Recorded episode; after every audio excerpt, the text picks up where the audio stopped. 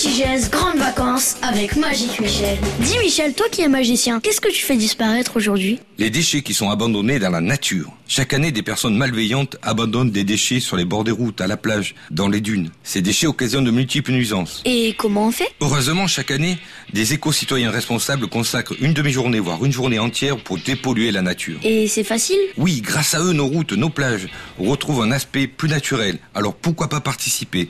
Que ce soit à la grande moto printemps, sur les routes départementales en mai, ou à un autre moment de l'année à des actions de nettoyage collectif.